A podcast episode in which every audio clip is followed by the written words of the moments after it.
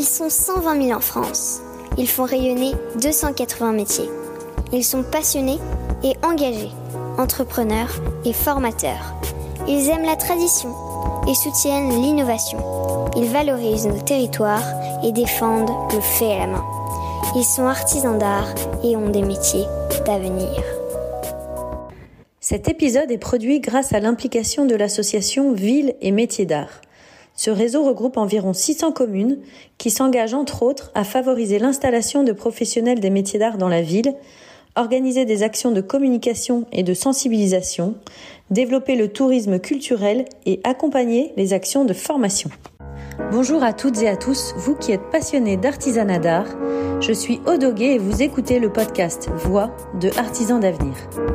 Avec Philippe Azé, nous avons créé Artisans d'avenir qui accompagne les artisans d'art et futurs artisans dans la construction de leurs projets, de l'orientation au développement de leur entreprise. C'est pour cela que nous voulons faire découvrir les aventures entrepreneuriales des artisans d'art, les réussites, les erreurs, les astuces. Et dans les épisodes Point de vue, les experts viennent également apporter leurs conseils. Artisans d'avenir est également très présent sur les réseaux sociaux, alors suivez-nous sur Instagram, Facebook et LinkedIn. Aujourd'hui, nous lançons la série Je vis de mon métier et je vous explique comment pour parler des sujets qui trop souvent sont tabous. Le chiffre d'affaires, le salaire, au bout de combien de temps un artisan d'art vit de son métier. Nous remercions infiniment Florian Sicard, fondateur de la marque de maroquinerie Établissement Pardy, et Juliette Vivien, artiste céramiste, qui se sont portés volontaires pour ce jeu de questions-réponses à bâton rompu. Et d'ailleurs, si comme eux, vous vivez de votre métier comme artisan d'art, contactez-nous pour des prochains épisodes. Nous nous ferons une joie de démystifier ces sujets. En attendant, laissons place à notre conversation. Juliette, je vais te laisser présenter en une minute ton activité ou tes activités pour qu'on comprenne un peu dans quel univers tu évolues. oui, je m'appelle Juliette Vivien. Et j'ai une entreprise de céramique spécialisée dans la porcelaine depuis 4 ans. Voilà, mes thématiques, c'est beaucoup le les courbes assez voluptueuses, l'ajourage, ça c'est quelque chose que je pratique beaucoup et de plus en plus. La miniature, qui est aussi un pendant très important dans mon travail, euh, c'est toujours un petit clin d'œil sur chacune de mes pièces, il y a toujours ou presque une miniature. Et quoi d'autre? La cristallisation aussi, qui est euh, quelque chose que je diminue un peu euh, enfin, dans ma fabrication. J'essaye d'en faire de plus en plus en série limitée. Ça devient de moins en moins important au profit de l'ajourage et, et de, voilà, de la porcelaine blanche très pure. Mais c'est quand même une part importante de mon travail. Donc voilà, ces émaux-là, on aura peut-être l'occasion d'en parler. Mais qu'est-ce que c'est l'ajourage? C'est des pièces ajourées, c'est-à-dire euh, je construis ma pièce, je la tourne et ensuite je viens enlever euh, le plus possible pour avoir des choses très aériennes. Euh. Tu as lancé ton entreprise après ta formation. Comment ça s'est passé? En, date un peu ton entreprise? Oui. Alors moi, j'ai quitté l'école Dupéré à Paris euh, après une formation, un DMA, donc un diplôme de métier d'art euh, en céramique artisanale. Euh, ça, je l'ai quitté, j'ai terminé en 2017, si je dis pas de bêtises. Euh, suite à ça, j'ai fait une année de stage, un petit peu, voilà, pour aller dans des ateliers. Et j'ai lancé mon activité tout de suite. Donc en 2018, l'été 2018, j'ai lancé l'activité. Euh, et voilà, il a fallu un an pour euh, mettre les choses en place, quoi, l'atelier, acheter le four, euh, ce genre de choses. Donc j'ai réellement commencé mon activité en 2019. 2019 et on est en 2022, donc ça fait à peu près trois ans que que tu as ton entreprise et que ces différentes activités de de cristallisation, de, de travail de la forme, de miniature, tu les as toutes les trois depuis le début? Oui, oui, oui. Dès même ma première année d'école, la cristallisation m'intéressait déjà et la miniature, euh, ça remonte encore plus loin, ça remonte même à l'enfance. Donc euh, oui, c'est là depuis le tout début. Et alors si on parle de, chiffres, évidemment, on sait bien qu'une entreprise artisanale ne se résume pas aux chiffres, mais euh, pour comprendre un peu l'évolution de ton chiffre d'affaires et de ce que tu as pu, comment tu as pu te rémunérer, ça serait intéressant que tu puisses nous expliquer comment comment ça a évolué et quelle analyse en fait tu as faite par rapport à cette évolution, comment ça s'est traduit dans le pilotage de tes activités? Alors, euh, donc en termes de chiffre, c'est-à-dire de chiffre d'affaires annuel, par exemple? Oui. Alors, eh ben, c'est très simple. J'ai mon tableau de déclaration, comme ça, on va l'avoir sous les yeux. Donc, je, je, voilà, comme je paie mes charges, bah, tous les ans, je mettais mon, chiffre d'affaires. 2018, euh, j'ai fait 13 000. Donc, c'était le tout début. Après, euh, j'ai 19, j'ai ouais, un peu moins. Après, c'est un peu faussé puisque j'avais travaillé un petit peu dans le cinéma. J'avais fait quelques missions, mais, très courtes. Et ensuite, 2020, là, ça a commencé vraiment. Donc là, j'étais à 22 000. 2021, il y a eu un gros gap euh, où là, vraiment, j'ai commencé à en vivre. J'étais à 31 000. Et là, je ne sais pas trop où j'en suis, mais je dois être à 2500 par mois, à peu près, de chiffre d'affaires net, là, en l'occurrence.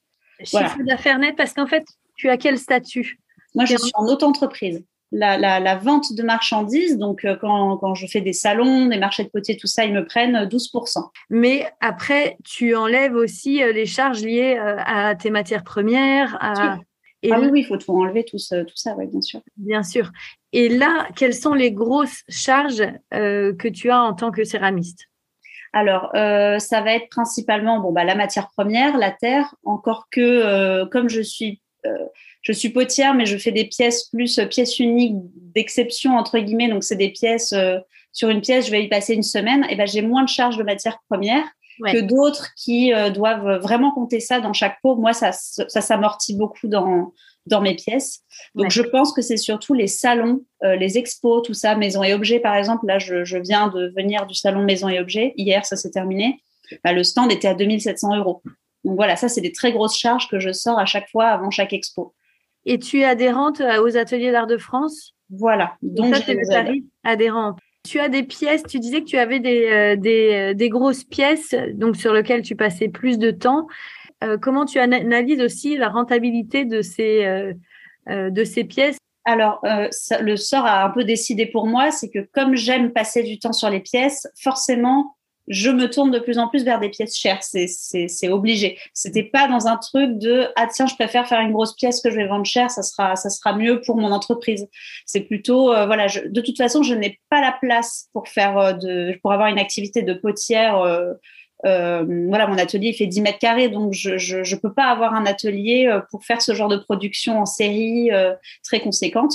Donc finalement, je, me suis tournée assez naturellement vers des pièces, des pièces plus élaborées, enfin où je passe plus de temps. Donc ça s'est un peu décidé malgré moi. Comment tu calcules le prix de ces pièces-là? Donc moi, je compte pas vraiment la matière première parce que ça ça a pas de sens dans mon calcul. C'est tellement rien que je le, oui. je le compte pas. Euh, je compte, je, en fait, sur les conseils de mes parents qui sont eux-mêmes artisans, ils m'ont dit fixe-toi un taux euh, journalier. Donc ah moi, je me suis fixé un taux, bah, je me suis calqué sur celui de mon père, par exemple. Je me suis fixé à 350 euros jour, par exemple. Et lui, il me disait, voilà, ça, ça va englober bah, l'électricité, l'eau, les machines qui tournent, ce genre de trucs. Donc, je me fixe là-dessus. Là et ensuite, je vois combien de temps je passe sur chaque pièce. Parfois, c'est réduit à l'heure, donc je peux passer une heure sur une pièce, bah, je vais faire euh, 8 ou 9, euh, enfin 300, euh, 350 divisé par 8 ou 9. Et là, ça m'aide en fait, ça me donne un, un ordre d'idée okay. sur le, le, le, prix à appliquer. Alors, ce qui est vachement intéressant, c'est que finalement, vite, tu as vu ton chiffre d'affaires euh, croître. Qu'est-ce qui a fait que euh, tu as atteint cette progression? Alors, euh, plusieurs choses. déjà, j'ai bossé comme une dingue. tout simplement. Je n'avais pas vraiment de vie. Euh, donc voilà, au début, c'est un peu normal. Et puis, de toute façon, on est passionné. Donc, ça, ça va de soi. C'était pas une corvée. Et ensuite, bah, il y a eu autre chose. C'est que j'ai eu le prix euh, Atelier d'Art de France euh, de la jeune création. Et ça, ça a été un tremplin euh, que je me suis pris un peu dans la tronche euh, très vite, très fort. C'était en quelle année? 2020 j'avais eu le prix. Là, il y a eu une petite une campagne médiatique, on a eu euh, des, une participation à des salons professionnels, bon, qui ont été reportés parce qu'il y a eu le Covid, mais ouais. il n'empêche qu'Atelier d'Art de France nous a mis tous les lauréats sur le devant de la scène et bah, ça, ça a beaucoup aidé. Quels sont, quels sont tes clients? Quel type de clients? Alors, ils sont très variés. J'ai une clientèle de particuliers. Euh, donc là, ça va de, mes abonnés Instagram, par exemple, euh, que j'ai depuis 2020 à peu près, jusqu'à les clients dans les salons grand public, donc comme Résonance euh, à Strasbourg, qui est un salon euh, voilà qui accueille le public, ou encore là depuis euh, un an Maison et Objets, où là c'est des professionnels qui viennent et qui passent commande pour des boutiques, des galeries, euh, des architectes d'intérieur, euh, voilà. Donc je suis en train de me diversifier. Euh... Dans, dans la part d'activités que tu réserves aux professionnels, par exemple justement en allant sur maison et objets, tu as fait le calcul de savoir par rapport aux marges qu'ils prennent, si tes, pièces, enfin, si tes pièces vont continuer à être rentables, quelle est ta démarche en allant vers ce milieu professionnel alors que tu as déjà finalement beaucoup de clients privés? Alors c'était une envie. Et ma démarche, ça a été bah, d'augmenter mes prix. De toute façon, mes prix, j'en vivais, mais j'en vivais euh, en, me tuant à la tâche. Donc, j'ai de toute façon été obligée d'augmenter mes prix. Euh, et puis aussi, euh, les salons, j'adore ça, mais c'est très, très fatigant, très prenant. Donc, je voulais en faire moins. Et le salon professionnel offre ça. Donc, les deux allaient un peu ensemble. J'ai augmenté mes prix, ce qui m'a permis de bosser avec les pros. Et... Quand tu dis j'augmente mes prix, c'est j'augmente mes prix publics? Oui, voilà. Mais donc, tu augmentes tes prix publics, mais en touchant les professionnels, tu diminues aussi ta marge. Enfin, donc, quand tu dis je me tue à la tâche, finalement, est-ce que de travailler avec les professionnels, c'est pas euh, prendre le risque de vendre, d'avoir plus de volume à produire sans gagner tellement plus? Oui et non. En fait, il y a, comment dire, du coup, je ne participe pas à des expos, donc je ne paye pas ces expos qui sont très chers. Les salons grand public, c'est cher, c'est fatigant, voilà. Donc finalement, j'arrive sur le salon euh, professionnel, je prends des commandes. Il y a des minimums de commandes, ce qui m'aide aussi à être rentable. Et de là, après, j'enchaîne ma production à l'atelier que je, que je rends efficace aussi. Oui, tu peux plus organiser en fait Tes, collections et ta production, alors que le client particulier, faut être réactif et tu peux peut-être moins t'organiser. Et le particulier, c'est du temps aussi. C'est beaucoup, beaucoup de temps, d'échange, de euh, emballer la commande. Enfin voilà, tout ça c'est du temps et c'est du temps individualisé parce qu'en général le client est particulier, il prend une ou deux pièces. Donc alors que là on groupe, donc je m'y retrouve complètement. Ok, c'est intéressant. Tu touches les clients professionnels depuis depuis un petit moment déjà? C'est des galeries, des boutiques, des c'est quel type de clients euh, les, le marché professionnel qui s'intéresse à ton travail? C'est plutôt des boutiques et même des boutiques galeries. Euh, certains ont un peu les deux, euh, les deux pendants. Les architectes d'intérieur s'y intéressent. Pour l'instant, il n'y a rien de vraiment fait. Et puis des collaborations avec des grandes maisons de luxe, par exemple.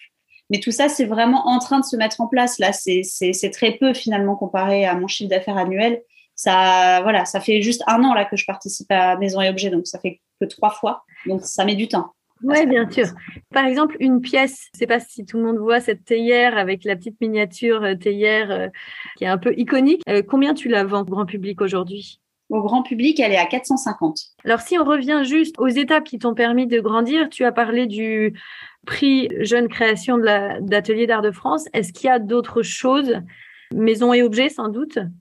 Oui, maison et objets. Et puis, un truc qui fait un peu peur quand on se lance, c'est de se confronter au public pour progresser. Et euh, je me rappelle m'être inscrit à un salon avant même d'avoir une production. Et ça m'a forcé à, être efficace, à me booster, à aller vite. Alors qu'au début, là, je vois beaucoup de gens bah, avec qui j'étais à l'école ou quoi, qui attendent d'être prêts avant de, de, se lancer et de vraiment se confronter au public. Donc finalement, ça décale le moment où ils vont en vivre. Donc ça, ça, c'est un conseil que je peux donner. Enfin, moi, ça a fonctionné pour moi. Et tu peux pas te dire, parce que ça, c'est des choses qu'on peut entendre. ma pièce, elle n'est pas totalement finie, donc je vais avoir un, des mauvais feedbacks. Et euh, euh, non, toi, tu dis, il vaut mieux lancer, euh, prototyper finalement. As, tu reçois l'accueil du public qui te permet de faire évoluer ton travail. Et au moins, tu t'avances vite et tu développes ton. Voilà tes clients, enfin tes potentiels clients. Tes... Euh, donc ça, et on ne s'attarde pas sur des pièces qui ne plaisent pas, que personne ne regarde. Alors que nous, on était persuadés que ça allait bien marcher. Puis de toute façon, ça sera pourri au début. Donc, euh, enfin, ce qu'on fait au début, c'est rarement euh, le, top du top de ce qu'on fera dans la carrière. Donc, autant commencer par ça. Et puis après, progresser, c'est pas grave. On va pas se faire une mauvaise réputation parce qu'un truc est pas parfaitement au point, quoi. Mais donc, par exemple, ton premier salon, tu as eu quel type de retour hein, t'ont donné confiance? Tu t'es dit, bon, bah, je suis sur la bonne voie, alors que toi, tu considérais que ton travail était pourri euh, il y a eu la, bah, un modèle de tasse que, j'avais développé juste avant ce salon-là et je vis encore de ce modèle de tasse parce que je n'ai vendu que ça. Alors que tout le reste, c'était moins, voilà, c'était moins bien tourné, moins bien abouti. Je me suis dit, bon, bah, je vais essayer déjà de progresser en tournage. Et en attendant, je me concentre sur cette tasse qui plaît beaucoup et je vais essayer de la développer, de la perfectionner parce qu'il y a déjà une bonne base euh, qui plaît et moi j'aime la faire. Est-ce qu'il y a d'autres d'autres d'autres éléments qui t'ont permis de te développer ou comment tu anticipes la suite de ton développement? Bah, J'aimerais me développer plus dans des pièces euh, plus grosses, plus, plus artistiques, quoi. Voilà, tout en gardant un pendant euh, utilitaire et, et plus grand public dans le sens accessible mais quand même, je, je, m'éclate sur des pièces beaucoup plus grosses et plus où je passe plus de temps. Donc, je, je me suis en train de me tourner plutôt vers ça. Toi, c'est ton envie. Est-ce que régulièrement tu analyses la rentabilité de tes, tes pièces? Comment tu fais pour assurer cette pérennité en fait? Euh, alors, je fais dans l'autre sens, c'est-à-dire que je vais chercher les clients qui correspondent aux nouvelles pièces que j'ai envie de faire. D'où l'intérêt d'aller dans des salons pro. Euh, là, le grand public, c'est super dur de vendre des pièces à 3200 euros dans des salons grand public, c'est impossible. Donc là, euh, pour pouvoir vivre de ces pièces qui m'amusent, je me tourne vers les, salons pro et, et je, présente plutôt mes pièces accessibles dans les salons. donc en fait, j'essaye de je ne me limite pas, je ne me conditionne pas dans ma production en fonction de ce qui marche ou pas. J'essaye de faire marcher euh, ce que j'aime produire. Je ne sais pas si c'est clair, mais. Est-ce que toi, tu as des outils que tu utilises? Alors, Instagram, euh, ça a été un bon indicateur au début pendant la crise du Covid où tous les salons avaient été annulés et là je voyais un peu euh, les statistiques et c'était intéressant avant l'ouverture de ma boutique en ligne de voir un petit peu combien de personnes me suivaient tout ça.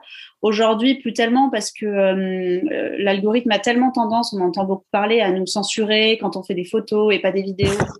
Aujourd'hui Instagram c'est plus un outil, je m'en sers toujours mais c'est plus un outil d'analyse pour moi.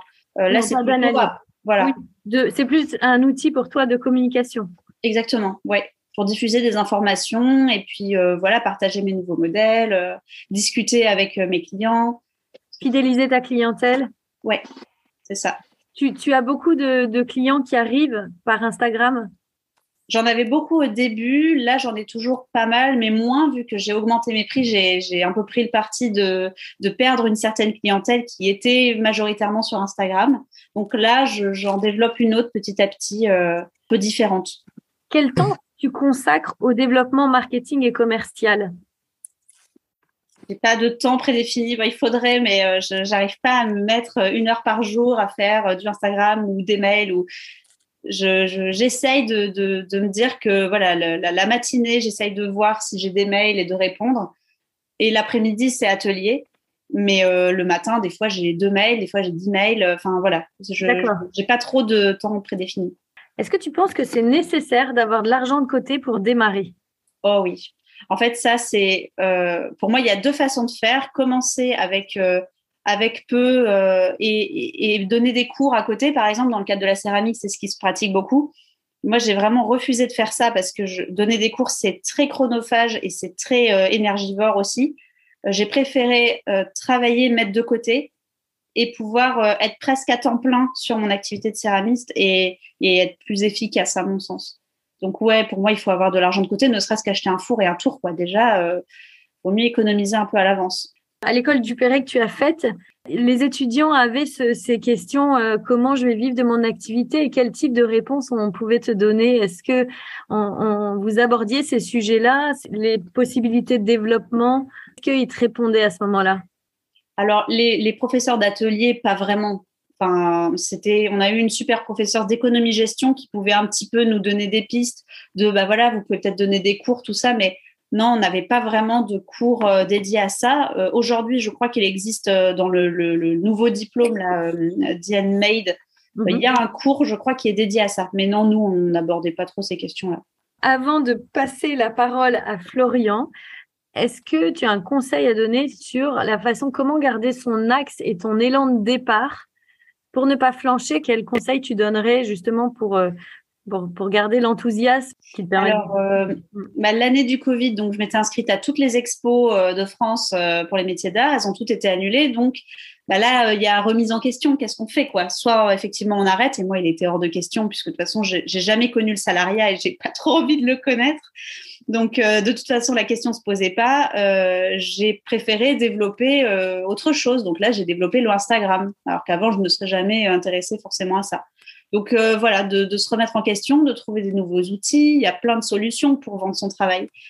Donc euh, ouais, ça serait ça le, conseil que je donnerais quoi, se remettre en question et se remettre en question. Ouais, et puis y croire quoi, tout simplement. Ouais, ouais, ouais. si ça marche pas au bout de 3 4 ans, bah oui, là, faut peut-être euh, surtout si on a une famille, il faut peut-être réfléchir un peu mais dès la première année ou la deuxième année, même si ça marche pas tout de suite, il faut pas s'inquiéter, quoi. Ça met du temps à se mettre en place. C'est normal. Premières années, finalement, c'est pas là où tu as eu la garantie que ça allait se poursuivre. C'est vraiment la troisième année où, où les choses se sont se sont développées. Donc, en effet, ça met du temps.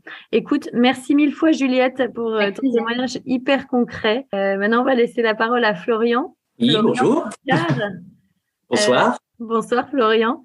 Donc, même exercice en une minute, établissement Pardi, ton activité, tes activités.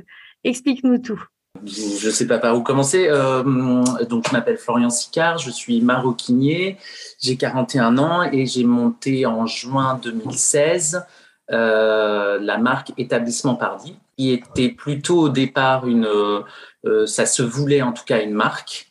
Voilà, donc avec euh, des, euh, des, accessoires que j'aurais euh, fabriqués moi-même et que que j'aurais vendus. Et puis au fur et à mesure, maintenant, ça se traduit plutôt par une entreprise, c'est-à-dire que ça, regroupe en fait plein d'axes différents. On pourra peut-être en discuter tout à l'heure. Comme voilà, il y a plein de choses qui vont se rapprocher de, de ce qu'on a pu entendre, mais il y a quand même quelques détails qui vont changer. Bah, c'est ça qui est intéressant. Alors justement, quels sont les détails qui changent? Alors en pareil, même chose. établissement Pardi en chiffres, ça donne quoi? Ouais. Euh, alors en chiffres, bon, évidemment, euh, ça, euh, on va passer vite, mais évidemment, le Covid est passé par là, donc ça, on le sait tous. ça a été compliqué. Moi, en chiffres, c'est très variable, ça fluctue énormément, ce qui est normal puisque mon activité est très diverse. Euh, donc il y a des moments où ça fonctionne très bien et des moments où ça fonctionne beaucoup moins bien, d'où la remise en question qu'on a pu entendre. Mais grosso modo, comme ça fait quand même euh, donc 6 six, ans, 6, bientôt 7, euh, je, là maintenant, depuis donc deux ans, je suis aux alentours de 30 000 euros par an. tu as un statut de micro-entreprise? Micro-entreprise, oui. Le, là, voilà, une petite différence, c'est qu'effectivement, moi, le, le, ma recherche était justement de diminuer au, mix, au maximum mes charges. C'est ce qui, pour moi, était une garantie aussi de bah, moins on dépense d'argent, plus on en a dans la poche. Quoi. Donc, euh, donc, ça a été l'une des premières logiques dans mon entreprise, c'était de récupérer des matériaux qui étaient euh, issus, issus de recyclerie ou de choses comme ça et de ne pas acheter à prix coûtant direct euh, du cuir.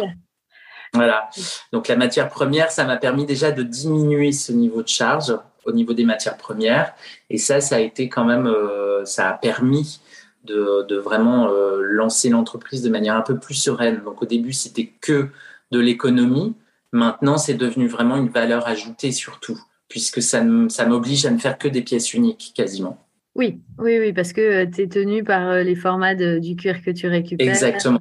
Voilà. C'est la contrainte en fait. Exactement, c'est une contrainte qui devient qualité parce que parce que maintenant c'est une plus-value que de pouvoir dire que par la force des choses, je ne peux faire qu'une seule pièce puisque je n'ai qu'une seule peau. Et tu es en, euh, micro-entreprise, est-ce que tu t'es posé la question de, de, faire évoluer ton statut vers la société? Oui, bien sûr. Enfin, la question se pose régulièrement, mais pour le moment, euh, même, si, euh, même si la micro-entreprise, on peut lui trouver plein de défauts, euh, bien sûr, elle a pour le moment, pour moi, elle me correspond. Donc, je vois pas pourquoi je changerais finalement. D'abord, je suis pas je suis pas un fervent admirateur de l'administration et des papiers. c'est toujours un peu compliqué euh, pour moi. Donc maintenant que je suis à peu près rodé, j'ai pas envie d'en changer parce que même si je changeais au niveau de la société, alors on va me dire par la TVA par exemple, je comprends effectivement dans une société on peut récupérer la TVA, mais en même temps pour le moment moi je m'en sors comme ça, donc euh, j'ai pas eu encore euh, à, à, franchir le, le pas tu t'es pas encore posé la question de, de, la retraite? Non, mais la retraite maintenant, le, le, même le régime de micro-entreprise change. Donc maintenant, on cotise pour la retraite, donc euh, par, le, par la micro-entreprise. Maintenant, la grosse différence avec une société et la micro-entreprise, c'est vraiment la TVA. Donc si c'est quelque chose qui est très important, voilà pour pour pour l'artisan, alors dans ce cas-là, il faudra sans doute songer à passer en société, mais sinon, c'est pas franchement nécessaire ou avoir des euh, personnes qui travaillent dans ton entreprise. Oui, voilà. C'est après s'il y a vraiment un objectif de mm. grossir avec vraiment euh, employer du monde, euh, voilà, mm. recruter et tout ça. si on cherche à grossir dans ce sens-là, oui, évidemment, la société s'impose. avec des revenus de 30 000 euros en moyenne par an, tu peux te verser quel salaire? Fois, c'est très gratifiant de pouvoir se verser un gros salaire, euh, mais des fois, c'est aussi extrêmement inquiétant de se dire que ce mois-ci, on va se verser zéro. Donc, ça veut dire que euh, même si euh, je suis pas fan des papiers et de la comptabilité, j'ai quand même un œil là-dessus et un œil très aiguisé pour que justement euh, sur une année, parce que ça a plus de sens de visualiser sur une année, je suis capable d'ores et déjà de pouvoir dire que potentiellement je vais avoir besoin de beaucoup de matière, ou alors potentiellement il va falloir que je change de machine ou que je répare une machine ou quoi que ce soit. Donc je vais avoir un investissement à faire. Donc je sais que les mois qui vont être avant, eh bien il va falloir que j'économise. Donc euh, c'est vrai que sur le compte c'est très étrange parce que des fois il y a des grosses sommes qui tout d'un coup, en un seul mois, dégringole. Donc, euh, pour moi, comme l'investissement, il est très variable, du coup, mon salaire est très variable aussi. Qu'est-ce que tu mets en place, du coup, quand tu vois, par exemple, euh, soit que tu as des investissements à faire et donc tu vas avoir euh, besoin de fonds, ou alors qu'il y a une période qui est un peu plus compliquée. Je ne sais pas si ton activité est saisonnière. Comment tu anticipes ce genre de, de moment et qu'est-ce que tu mets en place pour à, nouveau générer de l'activité ben, alors c'est un peu un mix de déjà de pas mal de choses qu'on a entendues tout à l'heure, mais c'est vrai que, alors moi pour le coup, elle est un peu, mon activité est un peu saisonnière. Euh, en tout cas pour moi, j'ai pu constater que euh, clairement les clients avaient plus envie de cuire pendant des périodes froides plutôt que dans des périodes chaudes. Pour ne pas dire hiver ou été, en tout cas, j'ai clairement euh, beaucoup moins de ventes qui se font euh, pendant les mois d'été. Alors que tes produits sont très colorés. Alors que mes produits sont très colorés, oui, exactement. Mais en même temps, est-ce qu'on n'a pas besoin d'énormément de couleurs en hiver finalement? C'est vrai, c'est vrai. donc, mais ça, c'est plus un rapport esthétique. Alors que là, le fait de la saison, et pour répondre plus à ta question, c'était que maintenant que je le sais, et j'ai mis du temps à m'en rendre compte, maintenant je peux mieux anticiper. Et clairement, quand on plus on anticipe, plus on évite un certain nombre de problèmes. Comment tu anticipes et qu'est-ce que tu mets en place pour euh, de nouveau générer des, des, des revenus? Alors, je génère pas de revenus à l'heure actuelle encore. Cet été, par exemple, je générais très très peu de revenus. Mais par contre, je prends ce temps-là pour faire des choses. C'est-à-dire, euh, je réactualise mon site, je le refais, je le remets en place avec des nouvelles photos, avec euh, des nouveaux euh, messages d'accueil, je peux relancer une fois, je suis pas un grand fan, mais je relance quand même une fois la clientèle, juste pour leur souhaiter par exemple un bel été, et je leur donne rendez-vous euh, à la rentrée. Euh, pareil pour l'Instagram, donc tous les supports de communication. Et puis en général, j'essaye de me prendre un peu de temps pour enfin, on en parlait tout à l'heure, mais de la remise en question. Mais moi, c'est plus euh, de, de, de, des tentatives, essayer des choses, faire des choses, peu importe quoi d'ailleurs. Mais il faut que j'expérimente des choses. Et, et pour le moment, ça m'a montré que euh, de faire ça, en fait, il en sortait quelque chose de positif pour la suite. Donc, c'est euh, une meilleure gestion, par exemple, à l'atelier. Tout d'un coup, je me rends compte que de faire telle tâche et telle tâche et telle tâche à la suite, je gagne du temps. Par exemple, je me rends compte que euh, de faire ça, je me suis trompé 20 fois, mais il y a une fois, j'ai réussi à le faire et donc j'ai gagné encore du temps. Ou alors, euh, je me dis que tout d'un coup, ce raté-là, devient très esthétique pour moi et je vais l'employer dans mes prochaines créations. En tout cas, c'est un temps qui me sert à me renouveler. Et du coup, c'est ce qui me nourrit pour la suite. Alors, effectivement, tu disais que euh, Établissement Pardi, c'était d'abord une, une, marque de, de maroquinerie. Aujourd'hui, tu te développes dans des axes un peu différents. Oui.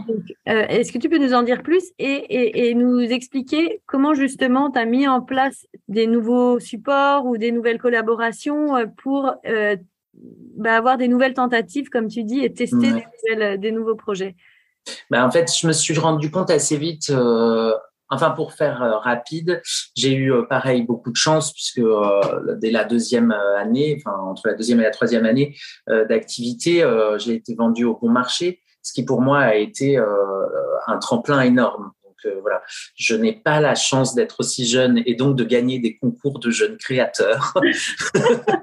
donc je n'ai pas eu cette chance, mais j'en ai eu d'autres qui ont été super. Et voilà, donc ça, ça a vraiment aidé, effectivement. Après, en fait, je me suis rendu compte que euh, euh, même si j'adore mon métier, euh, je me suis surtout rendu compte que mon métier était un savoir-faire. c'était pas un métier à part entière. C'est-à-dire que je ne travaille pas pour effectuer une tâche en particulier. Je travaille parce que j'ai un savoir-faire. Et ce savoir-faire, il peut vraiment euh, être utilisé pour ma marque, mais il peut aussi être utilisé pour euh, des cours que je donne. Il peut être utilisé pour euh, des entreprises quand on me demande par exemple des, du prototypage ou, ou des petites séries. Et puis enfin, il y a aussi, euh, qui pour moi est une partie importante, c'est la clientèle privée qui me demande des choses particulières. Voilà. Et ça, euh, voilà, on en parlait un peu tout à l'heure. Effectivement, ça a un défaut, c'est que c'est extrêmement chronophage, c'est très compliqué à gérer parce qu'on gère de l'humain et euh, voilà. Mais en même temps, pour moi, euh, c'est quelque chose de ultra enrichissant parce que de rencontrer en fait des gens, c'est enrichissant. Et donc, ça crée d'autres perspectives et d'autres commandes. Et... et comment tu fais? Parce que ce qui est compliqué justement dans vos activités qui sont quand même à multi, multifacettes, comment tu gères cette difficulté? En fait, je crois que dans une entreprise euh, artisanale, euh, il me semble que euh, un point fort à avoir, c'est d'être très honnête avec soi-même. Euh, ça me paraît hyper important de savoir exactement ce qu'on est capable de faire et qu'est-ce qu'on n'est pas capable de faire. Et en fait, ça du coup permet de pouvoir dire oui ou non à des commandes. Et c'est très important. Les deux sont pour moi hyper importants. De la même manière, c'est euh, après le reste, c'est le travail. C'est le travail qui, qui fait toute la différence. Donc euh, le client, il s'en fiche de savoir si vous avez mis 18 heures ou une heure. Euh, lui, ce qu'il veut, c'est le produit à la fin en temps voulu. Et, voilà. Enfin, donc il y a quelque chose de l'ordre du service. Et après, c'est à vous de vous organiser finalement. Donc qu'est-ce que j'ai fait? Qu'est-ce que j'ai mis en place pour pouvoir euh, gérer tout ça? Bah, c'est tout simplement du planning et de l'organisation en fait, ni plus ni moins. Alors chacun a sa, a sa manière de faire, je crois. Euh, chacun a sa recette. Et cette recette, elle peut être peaufinée. Et je pense que c'est hyper bon d'en parler avec d'autres parce que ça peut aider. En fait, moi, il y a plein de gens qui ont réussi à me donner des, des petits tips, quoi, comme on dit, pour pouvoir euh, gagner du temps et pouvoir être euh, plus clair. Tu parles de planning. Comment tu le fais ton planning bah Alors moi, mon planning euh, s'appelle euh, téléphone portable. Voilà, c'est un outil qui est euh, pour moi extrêmement important. Tout simplement avec le calendrier, je note les choses, je mets en couleur et vraiment ça me permet de d'organiser ma semaine. Et je sais que par exemple à chaque fois, et ça c'est vraiment un autre artisan qui me l'a livré, c'est que alors lui il expliquait par 20%, mais il y a 20% d'aléas, 20% d'imprévus.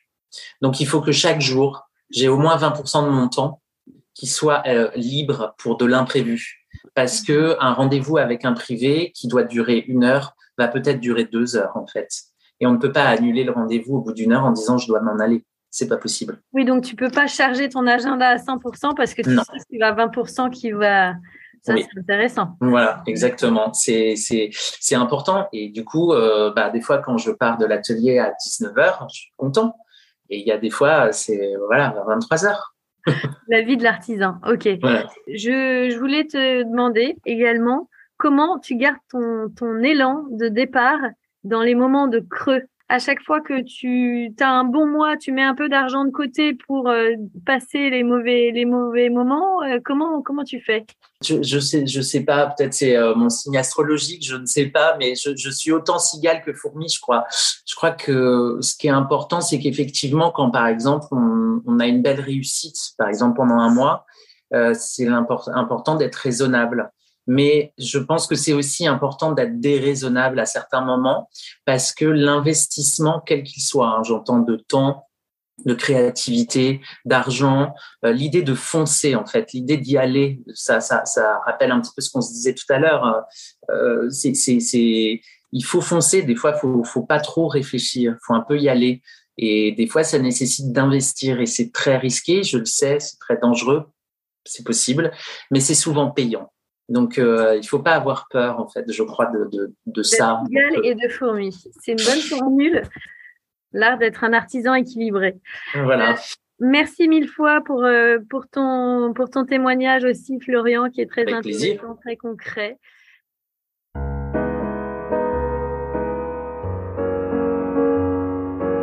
Et voilà, c'est terminé pour aujourd'hui. Nous espérons que vous avez passé un bon moment enrichissant. Si vous voulez nous aider à faire découvrir le podcast, Et si vous pensez qu'il est nécessaire de faire connaître les parcours des artisans d'art et de leurs entreprises, parlez de nous autour de vous. Et s'il vous reste maintenant encore 30 petites secondes, notez ce podcast avec 5 étoiles sur la plateforme d'écoute que vous utilisez. Merci et à bientôt pour un nouvel épisode.